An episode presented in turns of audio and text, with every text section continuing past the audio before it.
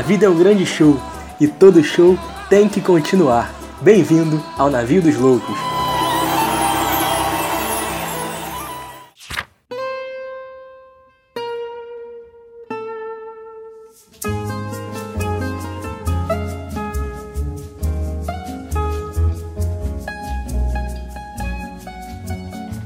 Fala galera, tamo de volta, chegamos naquele speak de sempre. Tamo aí, tamo aí, tamo aí, começando mais um Navio dos Loucos e hoje um episódio por nós há muito tempo aguardado, né? Como você já viu aí no título, tá? Para dar o seu play. O triste fim de Policarpo Quaresma, Lima Barreto. Chegamos na literatura brasileira de alta qualidade, de alto calibre e começamos em grande estilo, né? Fundamental pra gente, melhor que isso, só tendo o próprio Lima aqui com a gente. E seria bom aí se os grandes atores, né, o grande ator do nosso podcast que consegue emular excelentes personagens, roubar falas, olha aí, eu já destilando veneno, roubar falas aí o Douglas aí que sistematicamente vem sofrendo as calúnias desse grande ator que se apropria de suas falas, né, Douglas? Um excelente ator é, que se moleque. perde no personagem, não é? A pessoa que se entrega tanto que você já não consegue definir qual é a barreira. É isso aí. Chegamos, chegamos em alto estilo e importantíssimo pra gente, um tema fundamental. É, e que a gente já aguardava há muito tempo, né? Chegar num tema como esse que é importantíssimo pra gente. Fala comigo, Vilgada, fala comigo, Douglinha, estamos no clima. Fala família, fala família, mais um episódio do Navio dos Loucos, que parece estar com vocês aqui. É, queria lamentar muito o fato de eu ser atacado antes mesmo da apresentação por esses dois, essas duas cobras aqui que dividem a bancada comigo, a bancada virtual. Falar do Lima Barreto é um grande prazer, assim, é um grande é uma grande oportunidade, porque sem dúvida é, o Lima não está na Academia Brasileira de Letras, né? Porque a Academia Brasileira de Letras não, não merece, né? Então, quem está perdendo é a Academia Brasileira de Letras.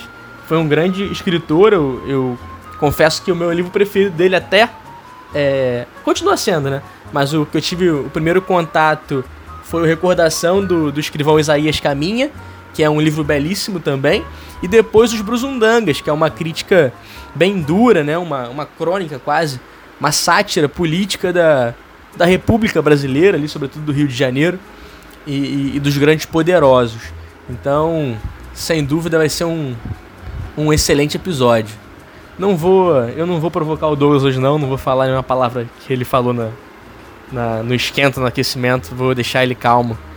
É, não vou, já que ele já começou me ofendendo, hoje eu vou deixar ele ele ganhar essa pecha aí de de violento. Tá ok. Excelente é, é, referência. Falar de Lima Barreto é algo que a gente demorou a fazer, mas não demorou não. As coisas elas vêm no, no momento certo. De fato, um dos maiores autores da história da nossa literatura. É, Lima Barreto, Machado de Assis, Jorge Amado, Carolina de Jesus. A gente tem muita gente para poder falar e tomara que a gente consiga trazer todos os pontos não todos, mas o máximo de pontos possíveis de análise sobre a obra para que a gente possa ajudar quem vai utilizar a obra em qualquer prova, ou simplesmente quem quer saber um pouquinho mais, ou até quem leu e está procurando uma roda de conversa para poder conversar sobre o livro. A gente vai conversar com você, a gente não vai te ouvir, você vai se sentir como um desencarnado no meio de um grupo de pessoas que não tem mediunidade, mas você vai poder ouvir toda a nossa conversa e nos xingar sem que a gente sinta nada com seu xingamento, porque quer algo mais nihilista do que isso? Senta e chora você e o Nietzsche. É isso, então vamos começar e antes da gente mergulhar de vez na obra, leiam Lima Barreto, cara. Lima Barreto ele tem uma escrita profunda, identificada com o Rio de Janeiro, com o subúrbio, é, que é espetacular e eu acho que a gente vai mencionar bastante esses pontos aqui na nossa, no nosso episódio de hoje, se bem conheço cada um dos senhores. Eu tava até comentando com a Luísa, minha namorada. É namorada? É, minha namorada, é namorada, ué. Entendi. É namorada, pô. É, Mas tu comprou enfim. uma cama nova aí outro dia, cama Bom, de, de casal? Pra é, namorada? Comprei, leque. Ela usa lá, ela fica lá. É namorada, pô. Namorada que vai usar. É. Um caô? Não, Tudo tu, bem, enfim. Tu... É, eu acho Vamos estranho, lá. eu fico pensando, imagina se o Douglas fosse dar uma cama Não. de casal pra cada namorada que ele arruma, né? Não sei se daria. Olha aí, ó. Agora você... Caraca, fica no seu canto Olha aí. aí. Fica no seu canto aí.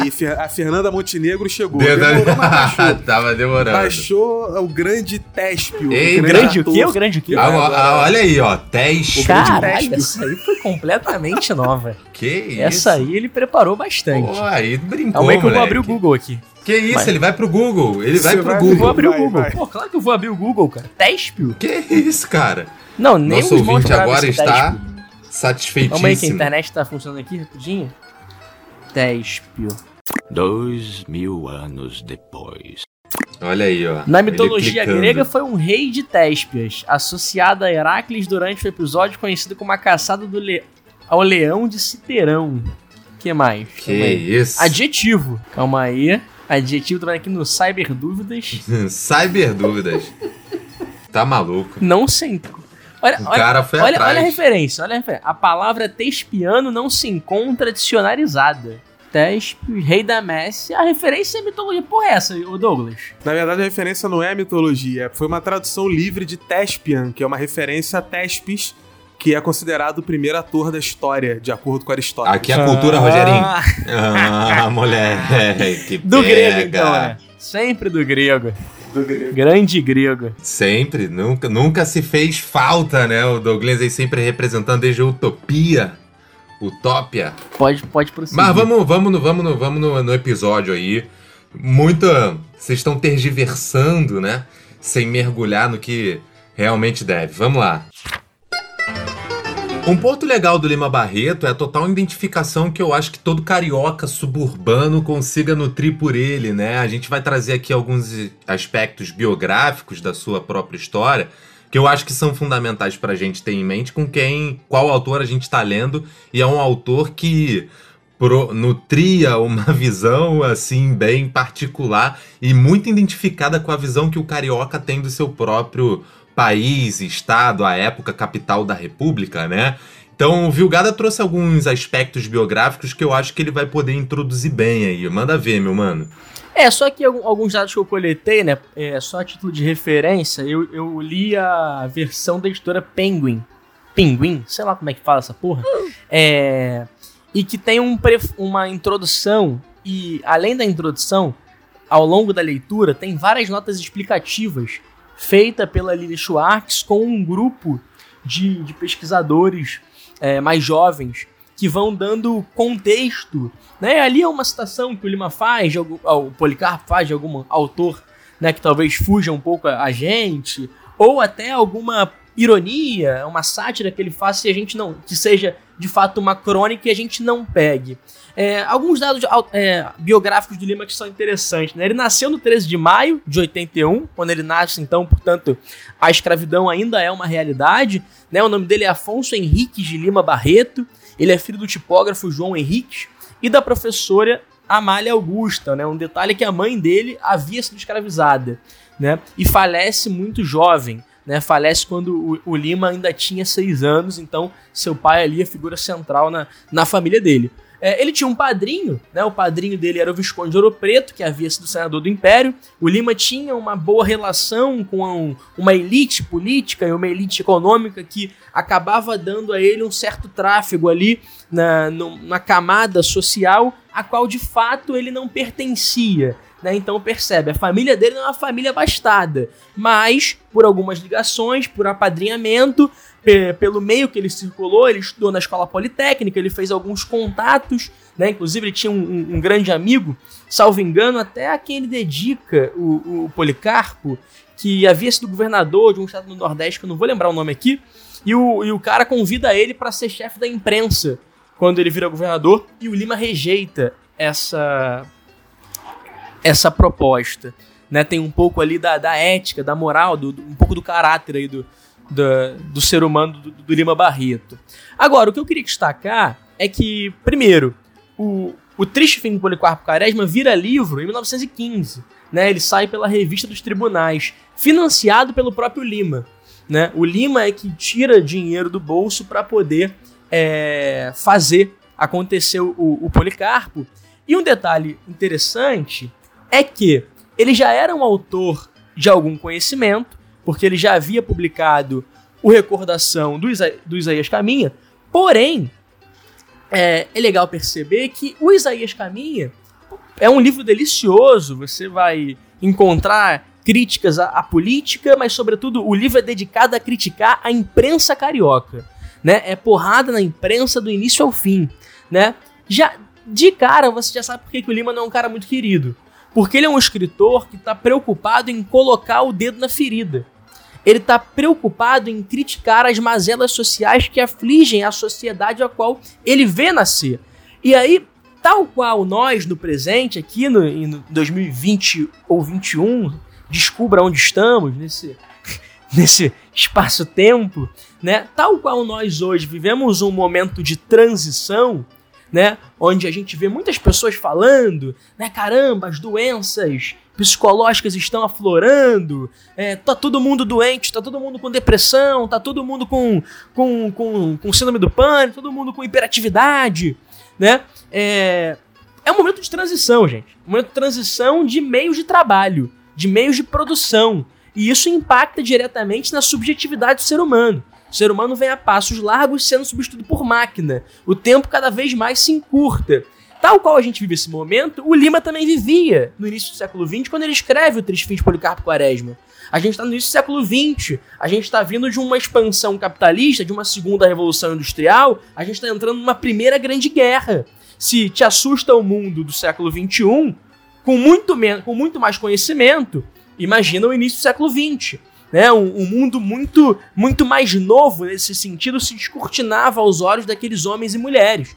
E o Lima está registrando essas transformações. Ele está registrando as angústias de uma república que nasceu e que não foi.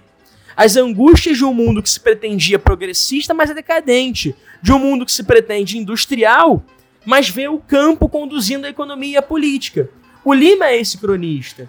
Né? Eu não vou aqui, o, o Gans citou a Lili, citou a Lu, né? É, na discussão ali da literatura, e eu não vou aqui é, é, cravar o que, qual escola literária pertence o Lima, mas ele está escrevendo antes dos modernistas. E assim como o, o Euclides da Cunha está fazendo, eles estão fazendo literatura, mas estão fazendo também sociologia. Porque estão trazendo tipos sociais, porque estão é, é, ao mesmo tempo que narrando a vida social, criticando e trazendo, é, portanto, uma interpretação acerca dessa vida. Né? Aqui eu vou trazer um, um trechinho de uma entrevista do próprio Lima Barreto comentando né, o, o que era o, o, o, triste fim do Policarpo Quaresma, né? E aqui ele fala, o jornalista pergunta, em que meio se passa? E ele diz, na classe média, não posso sair dela. Tinha mesmo vontade de sair, mas não me é possível né? E aí ele continua, né? Vai falando aqui um pouquinho sobre o livro. E aí uma parte belíssima é que ele fala o seguinte: é, a obra de arte tem por fim dizer o que os simples fatos não dizem. Este é o meu escopo. Vim para a literatura com todo o desinteresse e com toda a coragem. O fim da minha vida é as letras. E eu não peço delas senão aquilo que elas podem me dar. Glória. Não quero ser deputado, não quero ser senador, não quero ser mais nada senão literato. Não peço as letras conquistas fáceis, não lhe peço gloriolas. Peço coisas sólidas e duradouras. E posso falar de cadeira, as teria feito de sola, de sobra. Eu abandonei, abandonei tudo por elas e a minha esperança é que elas vão me dar muita coisa. É o que me faz viver mergulhado nos meus desgostos, nas minhas mágoas, nos meus arrependimentos. Né? Então, é, o Lima é, é esse grande personagem, né? Comentei aqui da, do nascimento dele, para pensar o triste fim de Policarpo Quaresma, para pensar a recordação do Isaías Caminha, para pensar os Bruzundangas, que é uma obra póstuma, ele não chegou a reunir é, essa obra em vida, é, a gente tem que pensar também o, o, o, autor, né? São três caminhos que eu vou comentar, vou passar a palavra, já me estendi muito, mas são três caminhos que eu acho que a gente vai discutir aqui hoje para pensar qualquer obra do Lima. Tem que se pensar que ele se reflete nas suas obras, então tem um caráter autobiográfico, tem que pensar a, a questão política, a questão patriótica, a questão republicana e tem que pensar a loucura. A loucura é também um dos temas que passa a obra do Leão Barreto, isso porque o seu pai morreu louco. Boa. E por isso é importante que a gente traga o contexto que o Viug já comentou, nós somos historiadores e, como historiadores, precisamos contextualizar todas as obras, não para poder é, traçar um, um, um diagnóstico é, certeiro sobre o que, que o autor quis dizer, mas para a gente poder ampliar o nosso escopo de análise a partir da compreensão de não só em que momento a obra se passa, mas também em que momento o autor está escrevendo. E a gente está falando da sociedade brasileira ali no iníciozinho do século XX. O Lima Barreto ele produz num contexto em que a República já está consolidada, a monarquia ela sobrevivia só nos corações dos seus defensores ferrenhos, que, pasme, existem até hoje, mas a, a obra dele ainda assim expressa o contexto de frustrações inauguradas pelo novo regime, pelo regime republicano, que nada mais foi, sem a participação popular, é, um, uma mudança de cúpula. Né? O que você tem ali é uma nova composição da classe dominante, mas você continua observando uma massa campesina e trabalhadora sendo explorada. É, muda o discurso, muda o contexto, mas a exploração permanece como uma realidade do cotidiano. E a República chega não cumprindo as suas promessas. O Lima Barreto é um autor de transição. Ele produz ali num contexto de crise, de superação do trabalho escravo pelo trabalho assalariado e num mundo que está abraçando a tal da modernidade. Tem uma discussão bastante interessante sobre é, modernidade, que é uma parada que daria um episódio inteiro a gente falar só de modernidade para tentar entender Brasil nessa transição final do século XIX, é, iníciozinho do século XX. A gente teria a possibilidade de fazer isso e tem um livro da Maria Cristina Teixeira Machado chamado Lima Barreto, um pensador social na Primeira República, que ela faz isso. Então, já que a gente não vai ter tempo de fazer aqui, tá aí a indicação bibliográfica para quem quiser ver alguém que fez com muito mais competência do que eu jamais teria condição de fazer aqui. No primeiro capítulo do livro, ela reconstrói todo esse debate sobre a ideia de modernidade. E ela vai pegar Marshall Berman, vai pegar é, Jürgen Habermas, vai pegar Sérgio Paulo Rouanet, é, vai discutir as concepções de modernidade trazidas por Rousseau, por Hegel, por Nietzsche, Marx, Weber, Baudelaire, Walter Benjamin, para tentar entender as representações de modernidade que são encontradas na obra do Lima Barreto. E aí, no segundo capítulo, ela vai trazer a hipótese central do livro dela. Para ela, o Lima Barreto desenvolveu uma grande sensibilidade sociológica devido à junção de dois fatores Assim como os autores clássicos da sociologia, Marx, Durkheim, Max Weber, Lima Barreto viveu num contexto de profundas transformações sociais. É um momento da emergência do capitalismo e da modernidade no Brasil. A isso, ela vai unir a posição do Lima Barreto na sociedade brasileira, que ela vai dizer que é marcada por uma marginalidade tríplice: uma marginalidade social, derivada da condição de pobreza, uma marginalidade étnica motivada pela origem racial e uma marginalidade literária, que tem como causa a própria literatura produzida por Lima Barreto, que gerou a sua marginalização no campo de forças literário da época. Então a autora vai trazer a percepção de que o Lima Barreto ele pôde enxergar as transformações sociais daquele período a partir de um ponto de vista muito único, muito diferente dos pares dele.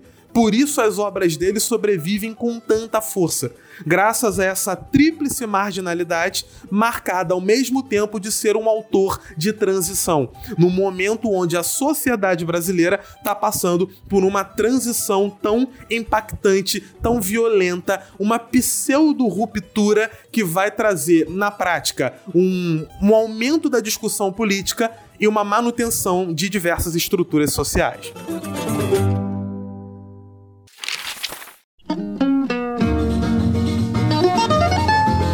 Sobre a obra do Lima, um ponto que eu acho que é interessante a gente começar destacando, porque a gente tem uma visão da Primeira República e me parece que às vezes a gente trata um pouco os indivíduos da Primeira República de forma histórica, né? Como se não tivessem, se não existisse uma consciência histórica que fosse baseada em todo o século XIX, em tudo que foi vivido no Brasil nesse momento, né? Durante, nos finais de século, principalmente das experiências que desaguaram né, no fim da escravidão, no advento da república, e que vão trazer um pouco desses ventos de ideias de liberdade e igualdade, tá?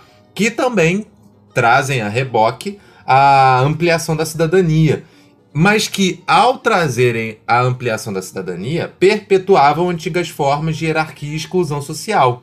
Eu acho que a biografia do Lima, que o Vilg também colocou, Douglas Jair também já começou o show-off tirando onda, acho que é maneiro.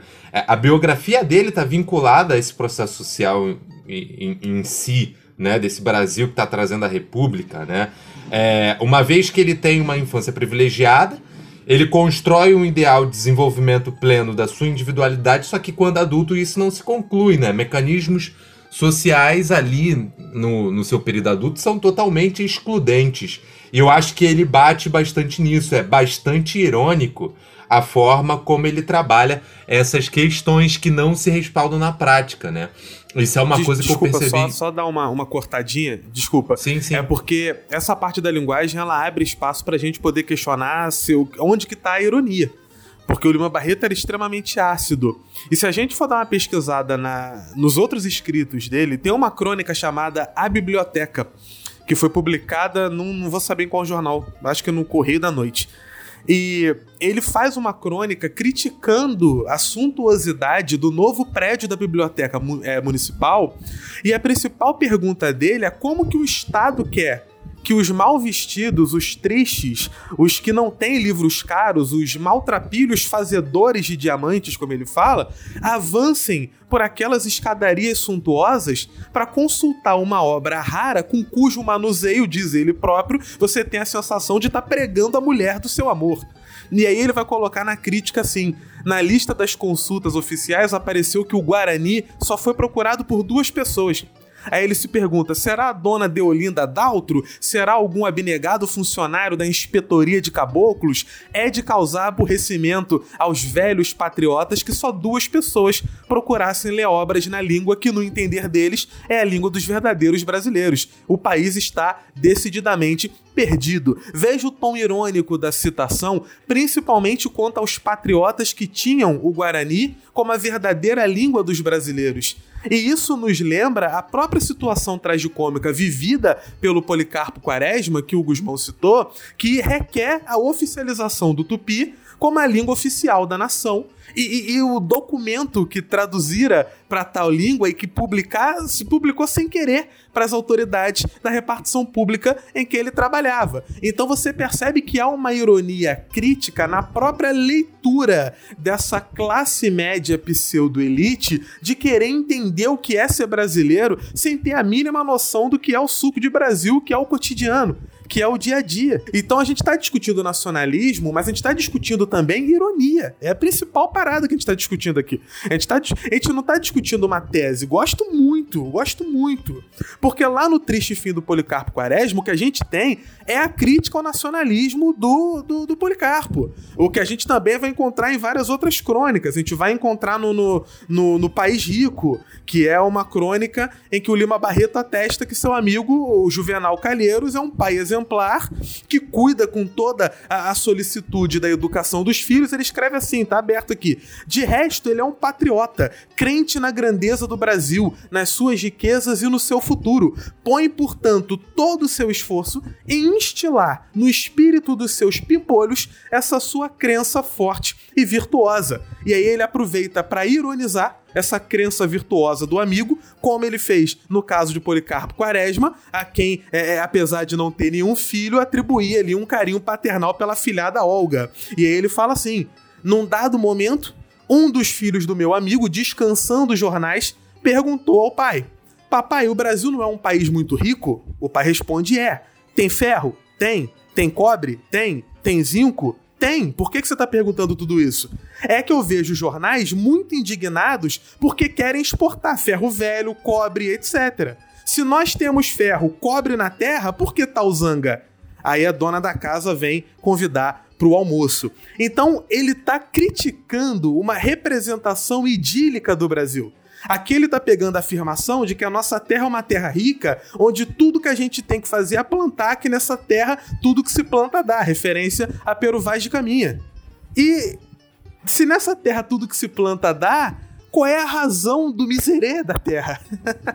se tudo que se planta dá, se a gente tem tudo, se a gente pode oferecer tudo, por que tão egoístas? Por que tão exclusivistas? Com riquezas que aparentemente tem tanta abundância que é só plantar que vai dar mais. Então ele tá falando de nacionalismo, mas ele tá criticando leituras nacionalistas também. E aí é um pouco daquilo que a gente estava falando, da riqueza do lugar de fala. Vou ter que usar o, o, o, termo, né? Da riqueza do lugar de fala de Lima Barreto. E aqui o lugar de fala não está sendo usado como um termo exclusivista, onde só ele pode falar de tal assunto porque viveu tal assunto e quem não viveu não pode tecer nenhuma consideração. Lugar de fala aqui é enquanto locus social. Ele tem um lugar de fala a partir da vivência específica, dos conhecimentos específicos, daquilo que ele domina, daquilo que ele viveu, ao Fusquinha passando aqui na rua, daquilo que ele viveu, daquilo que ele vive. Então ele tem uma, um, um local social para falar que talvez nenhum outro autor, talvez Euclides Cunha um pouco antes tinha, mas tirando ele, quase nenhum outro autor poderia ter. Então vamos lá, vamos apresentar Policarpo Quaresma, alguns pontos a gente já falou, vou apenas reforçar. Para despertar empatia entre quem está lendo e o personagem Policarpo Quaresma, o Lima Barreto descreve as principais características de maneira espetacular. Policarpo Quaresma era um subsecretário do Arsenal de Guerra, um homem com uma rotina repetitiva a ponto de algumas pessoas chegarem a saber as horas do dia a partir dos hábitos dele. Tratava-se de uma rotina que era como a de um astro, um eclipse, um fenômeno matemático matematicamente determinado, previsto e predito. Rotina que já se dava há quase 30 anos. Era um homem que vivia um isolamento monacal, era cortês com os vizinhos que o julgavam como esquisito, também como misantropo. A única desafeição que ele mereceu, já que não tinha inimigos, vai dizer Lima Barreto, foi a de um homem chamado Doutor Cegadas, que implicava com o fato de Policarpo ter se metido com livros por não ser formado. Doutor Cegadas dizia: é apenas um pedante que quer falar de livros sem ter o canudo, sem ter a formação para deles falar. A vizinhança, por sua vez, se assustava com o fato de um homem tão sério tá aprendendo a tocar violão, como foi falado mais cedo. Então dizia, mas que coisa, um homem tão sério metido nessas malandragens. Segundo o nosso narrador, o Major Quaresma, como era chamado, tinha um olhar penetrante que olhava como quem queria ir à alma da pessoa ou da coisa que fixava. Quaresma era um homem pequeno, magro, que usava pincenês. Olhava sempre baixo, mas quando fixava alguém ou alguma coisa, seus olhos tomavam por detrás das lentes um forte brilho de penetração. E era como se ele quisesse ir à alma da pessoa ou da coisa que fixava. Achou maneira essa citação? Não sou eu que falei, não. Peguei o Lima Barreto aqui e falei, porque, né, um brilhantismo desse eu não vou conseguir reproduzir. É verdade. No entanto, desde a descrição do personagem, Lima Barreto afirma o nacionalismo de Policarpo Quaresma. Pra galera que vai fazer prova que envolva o livro, saiba que esse é um dos temas mais é, marcantes da literatura, é um dos temas mais marcantes da obra. Já que ele defendia a modinha tocada ao violão, porque considerava que a modinha era a mais genuína expressão da poesia nacional e o violão o instrumento que a, que a, que a modinha pede. Tinha a quaresma ali como principal preocupação não querer deixar morrer as nossas tradições, os usos genuinamente nacionais. Até mesmo o espírito que presidia a sua reunião de livros era o espírito nacional. Podia se afiançar que nenhum dos autores nacionais ou nacionalizados de 1880 para lá faltava nas estantes do Major. Havia também livros subsidiários, dicionários, manuais, enciclopédias, compêndios em vários idiomas. Em Policarpo Quaresma não se tinha qualquer regionalismo, pois era, antes de tudo, um patriota. Ou seja, desde moço, aí pelos 20 anos, o amor da pátria tomou o todo inteiro. Não for o amor comum, paurador e vazio, foi um sentimento sério, grave, absorvente. Nada de ambições políticas ou administrativas. O que Quaresma pensou, ou melhor, o que o patriotismo fez pensar, foi num conhecimento inteiro do Brasil o que o levou a meditações sobre os seus recursos, para depois então apontar os remédios, as medidas progressivas com pleno conhecimento de causa. Ninguém sabia bem onde ele nasceu. Não foi deserto em São Paulo, nem no Rio Grande do Sul, nem no Pará. Errava quem quisesse encontrar nele qualquer regionalismo. Quaresma era, antes de tudo, brasileiro. Não tinha predileção por essa ou por aquela parte do país, tanto assim que aquilo que o fazia vibrar de paixão não eram só os pampas do sul com o seu gado, não era o café de São Paulo, não eram o ouro e os diamantes de Minas, a beleza da Guanabara, a altura da Paulo Afonso, não era o estro de Gonçalves Dias ou o ímpeto de Andrade Neves, era tudo isso junto, fundido, reunido sob a bandeira estrelada do Cruzeiro. Perceba como a descrição de Lima Barreto já te coloca dentro do livro junto do personagem. E ali, que ele já tá contigo do lado, que ele já pegou na tua mãozinha e tu nem percebeu, você já tá andando de mãozinha dada com ele, aí ele vai começar a ironizar. E às vezes você nem percebeu, mas ele tá criticando toda a sociedade republicana que tá ao redor dele. O que me chama a atenção aí dessa, dessa apresentação, né? É.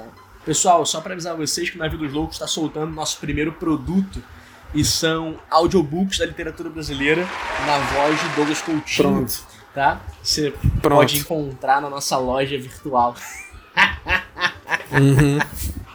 Patético. Maravilhoso, amigo, maravilhoso. É, cara, eu, eu tinha separado aqui um trechinho que ele justamente dá. tá ironizando um pouco, né? Quando você coloca que ele é, ele é patriota e tal, né? E aí tem uma, um trecho quando ele recebe o, o Ricardo Coração dos Outros, ele chama pra sentar à mesa pra tomar alguma coisa, né? E ele vai tomar a Paraty, porque a Paraty é a cachaça nacional. É o álcool puro. Nada dessas drogas aí, desses vermutes, não. Aqui é coisa boa cana. Nada de batata ou milho, né? E aí a, a irmã dele, né, que tava servindo, a irmã do Lima tava servindo o... Perdão, a irmã do Policarpo, né? Tava servindo o Policarpo e o, e o Ricardo Coração dos Outros. Bota na mesa e, e fala assim, é do programa nacional isso aqui, né? Então, eu acho que tem uma, uma crítica importante é, a essa a, a questão do nacional. E é curioso o Tupi, né, cara?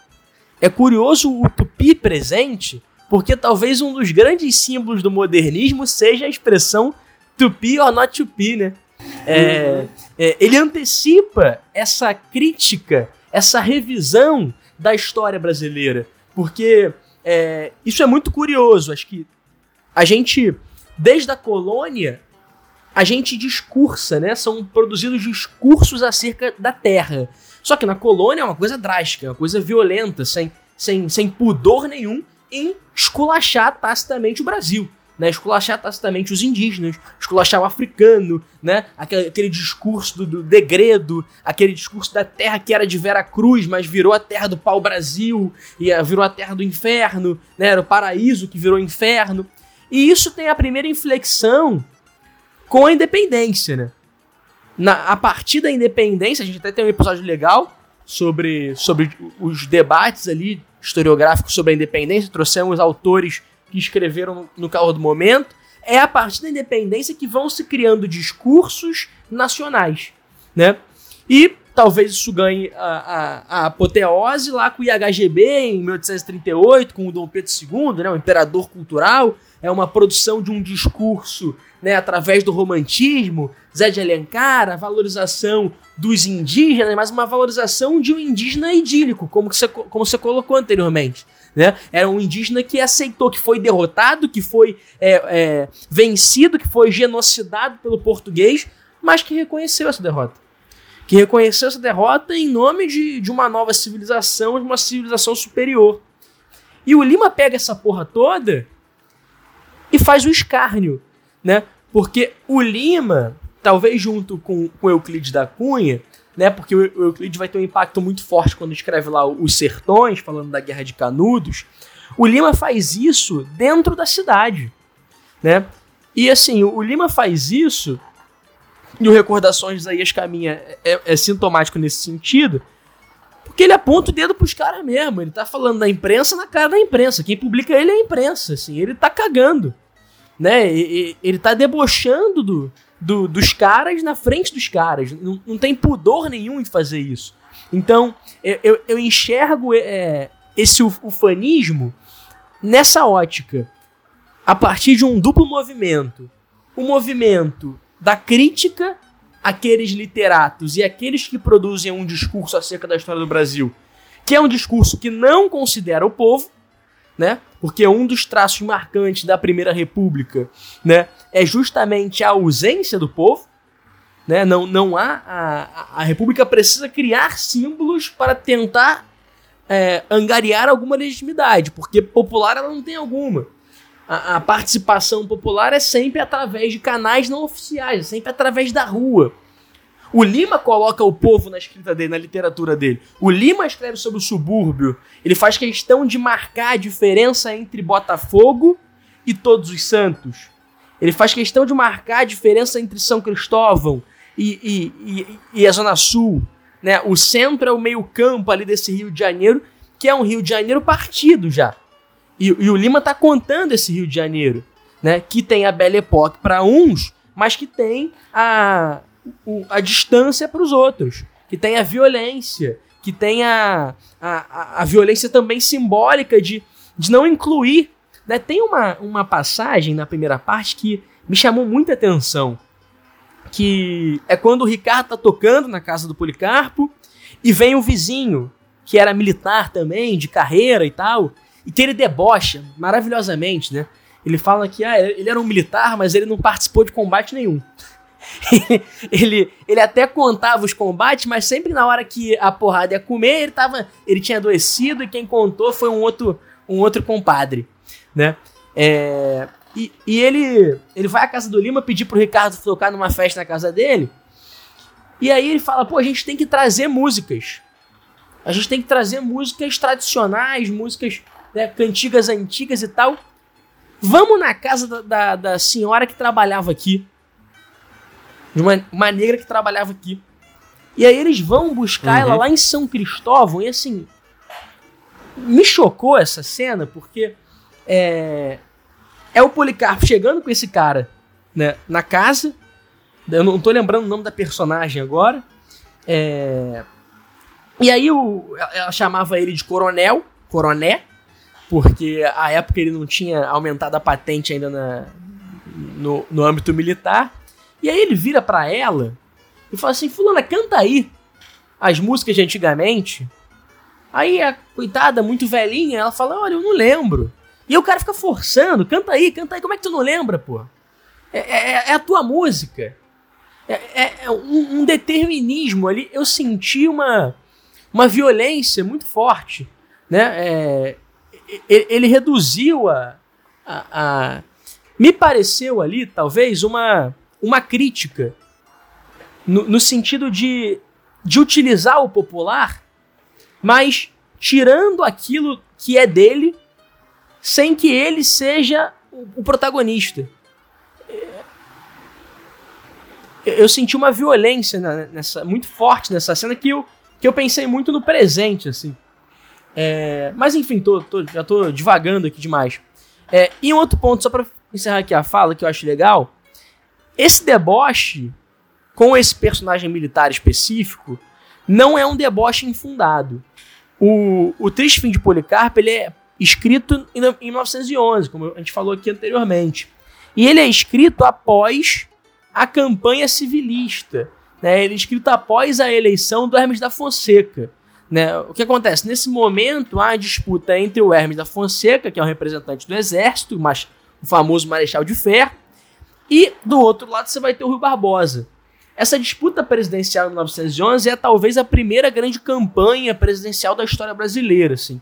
Rui Barbosa, um, intelectual, um cara que discursava muito e por isso angariava simpatia das classes médias e dos, dos literatos, do próprio Lima. O Lima se empenha na campanha do Rui Barbosa, né? mas que acaba sendo derrotado pelo exército, um exército que já não é bem visto pela intelectualidade, dado as atrocidades que tinha feito desde que assumiram o poder em 1889, com a proclamação do Deodoro, né? sobretudo a condução da Guerra de Canudos, que foi completamente desastrosa.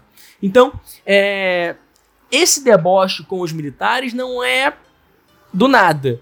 né, tem é, ele desloca a escrita para 1893, ele desloca o evento para falar da revolta da Armada, que a galera que está estudando aqui a gente acho que lembra com maior facilidade ali, né, no processo de abdicação, de, de renúncia do Deodoro, que vai se estender né, é, para além da, da renúncia dele. Havia uma rixa muito forte entre Marinha e Exército pela busca de poder. Né, o, o almirante Custódio de Melo não, não não ficava resignado com, com o desprestígio que a Marinha vinha sofrendo né, na, na política da República.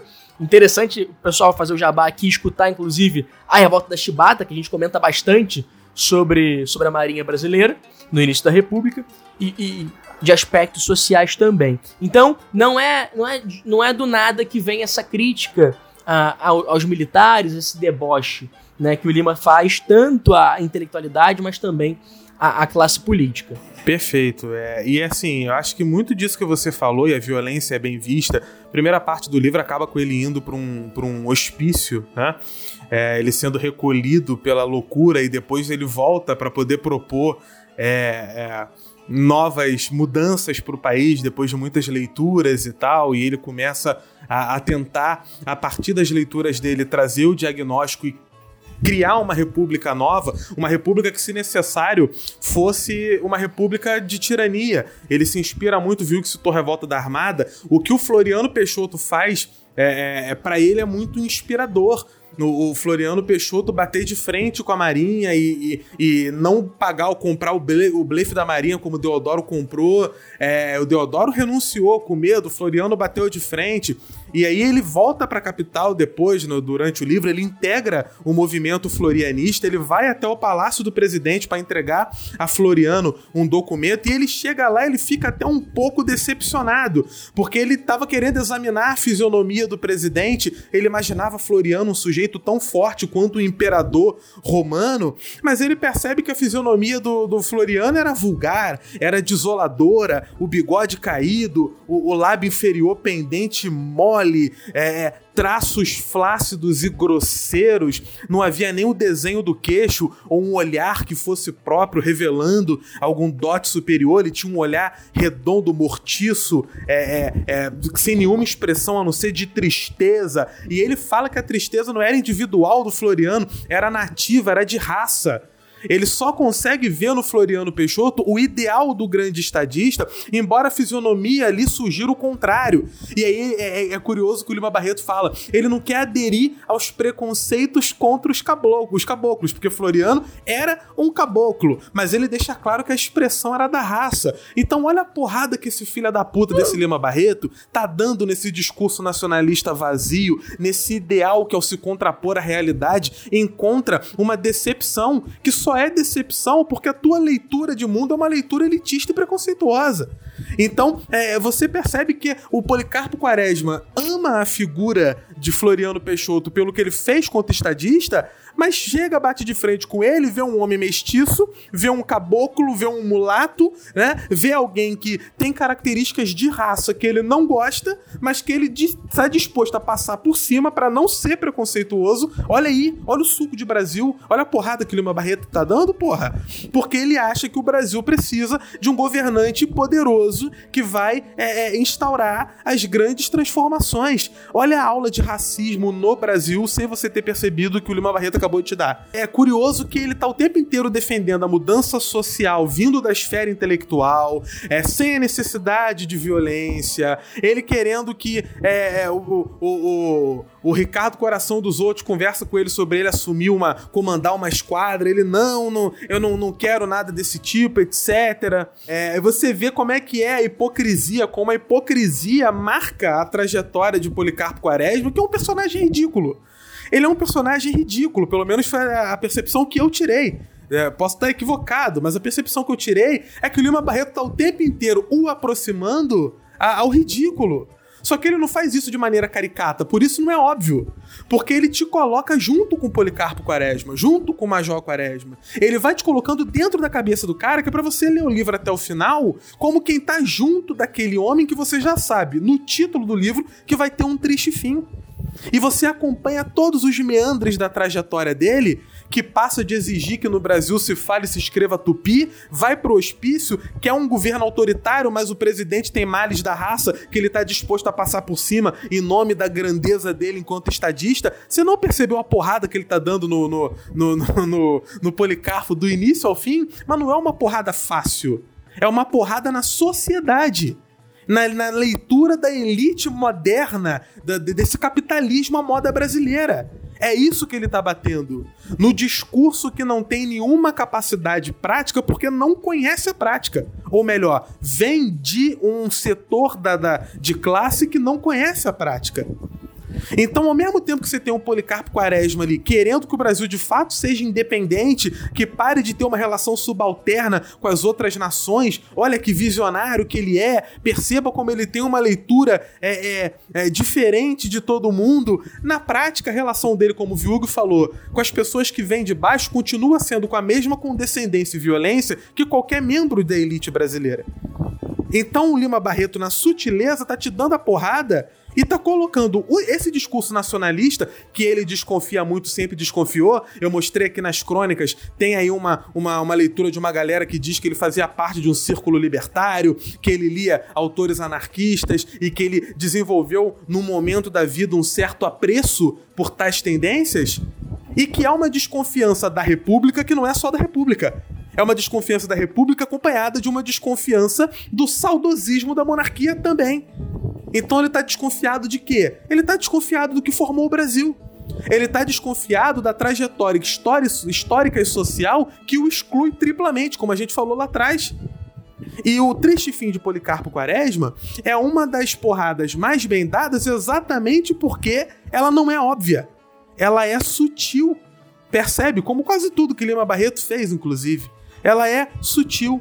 É um romance totalmente perpassado pela ironia do início ao fim. A epígrafe, o título, o enredo, a construção das personagens, as ideias, tudo exala ironia. A epígrafe reafirma o título para indicar o triste fim do herói e também proclama o motivo. O homem superior, imbuído de, de, princípios, de qualidades elevadas, vê as suas características se tornarem defeitos na vida real, tornando com que as ações motivadas por esses princípios, por essas qualidades superiores, tenham menos sucesso do que as ações impulsionadas por princípios e qualidades inferiores, o egoísmo, a rotina vulgar, olha o drama de Policarpo Quaresma. O título está anunciando, o, o personagem vai ter um final trágico, mas no nome tem uma redundância irônica, a expressão triste fim. Tanto o título quanto a epígrafe tiram todo o caráter de surpresa do desfecho do romance, mas nem por isso a obra deixa de ter os seus momentos de clímax, de surpreender, de, de emocionar o, o, o, o leitor. O Silviano Santiago ele tem uma análise sobre o título da obra que é bastante interessante, porque ele comenta, e aí eu vou citá-lo diretamente, quando ele fala que entre os diversos jogos semânticos que se podem depreender do título, vamos isolar dois que vão nos servir de apoio. Policarpo, nos informa o dicionário Moraes, significa aquele que tem ou produz muitos frutos. O nosso Policarpo nada deixa de si. A ironia já está no nome. Ironia que está na redundância, triste fim, que se encontra na raiz carpo de Policarpo, carpi, lamentar, chorar, cantar tristemente. Ironia que está ainda em carpo, pulso, o lugar onde o antebraço se junta à mão. O Policarpo de Lima Barreto é de triste fim porque é de nenhum fruto e é também de pulso fraco. Não se esquecendo ainda que o verbo carpir nos remete a um outro campo semântico, que é o de limpar uma roça, limpar um mato, né? Carpir a erva ruim que prejudica o trigo, que é, pra, como exemplo do próprio dicionário Moraes.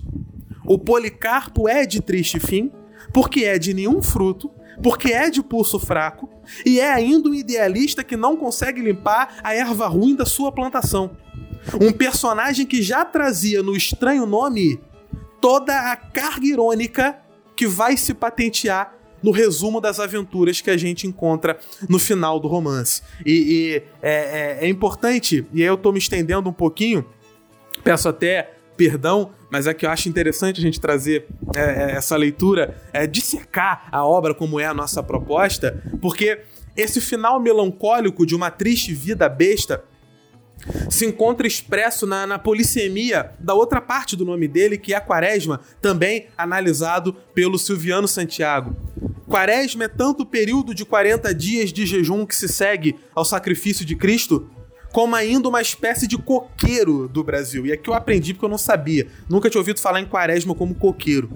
É tanto sinal que indicia o caminho em vão do bode expiatório, como ainda o símbolo romântico por excelência da brasilidade ufanista, que é o coqueiro. Minha terra tem. Policarpo é quaresma.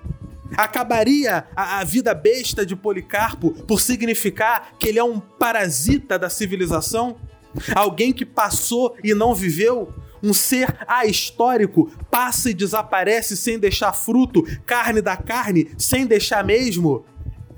E aí ele traz o terceiro significado para a quaresma: um inseto que ataca as roseiras e é parasita das árvores frutíferas. E aí ele finaliza de uma maneira sensacional. A interpretação da unidade tripartida, que é a forma do corpo do romance, que tem três partes, indiciada pelo núcleo repetitivo final, corroborada lá na epígrafe de Renan e devidamente explicitada por essa polissemia encontrada desde o título, se fecha. Poucas obras da literatura brasileira têm uma composição tão nítida, tão fechada e ao mesmo tempo tão redundante. Porque tudo que você precisa saber no livro já estava no título.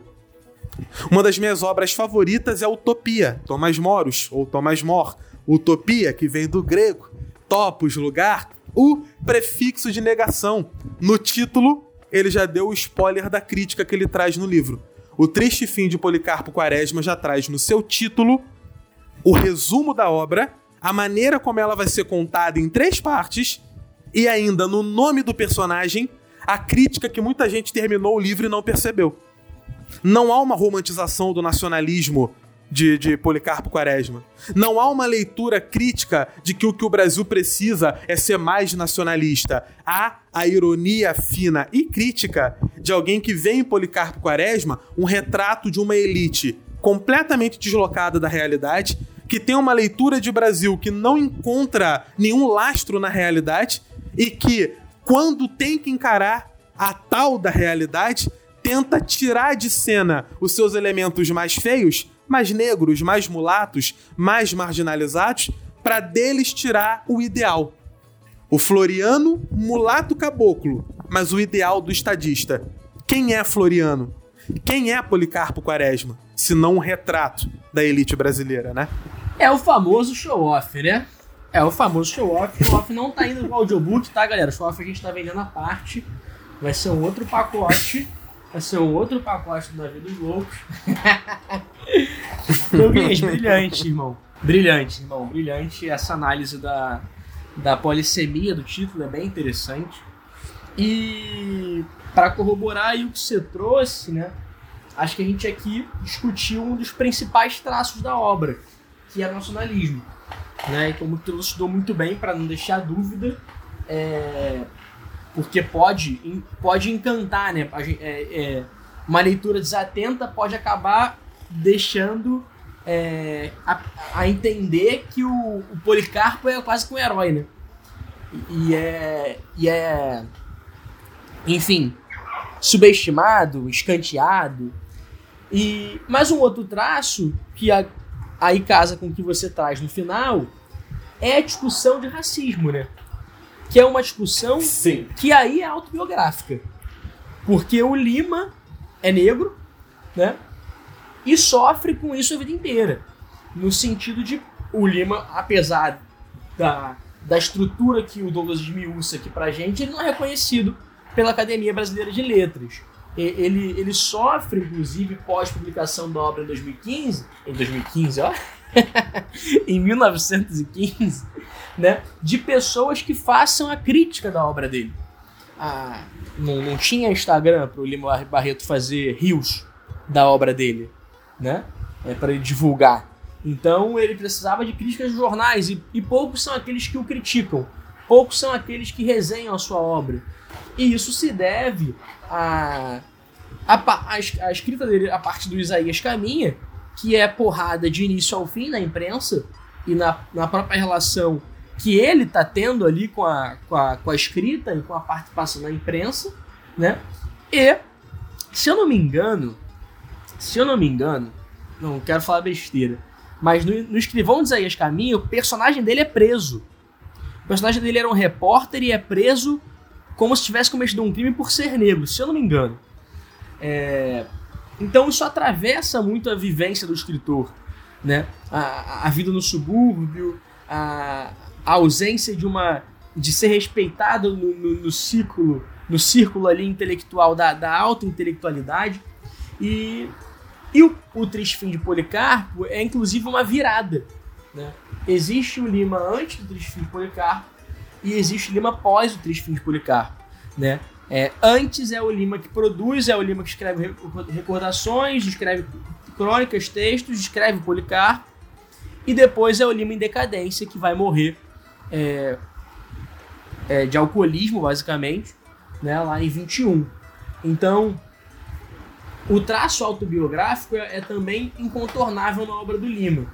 Ele critica bastante é, a sociedade, também por aquilo que lhe foi negado, também por aquilo que lhe foi fechado. Né? E um outro ponto é, fundamental da, da obra dele é a loucura. Inclusive é tema até do nosso podcast, né? É o nosso nome, Na Vida dos Loucos. Mas a, a loucura se afigura para o Lima muito cedo, porque o pai dele trabalha, né?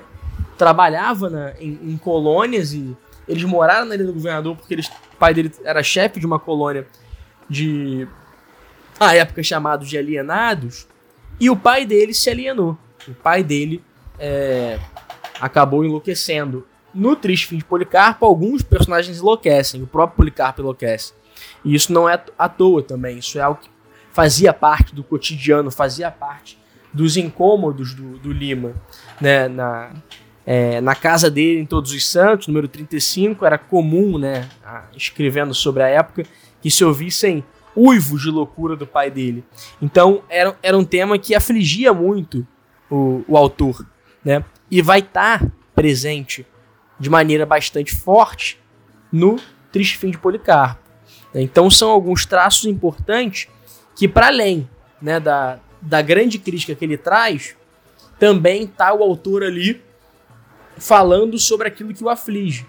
Né? Então o racismo era uma das tônicas, que também entra na diluição da crítica social que ele faz, e a loucura também era um dos pontos que, que o incomodava, que que o fazia escrever né, de maneira irônica, mas também ali uma, uma denúncia ou talvez um grito de socorro.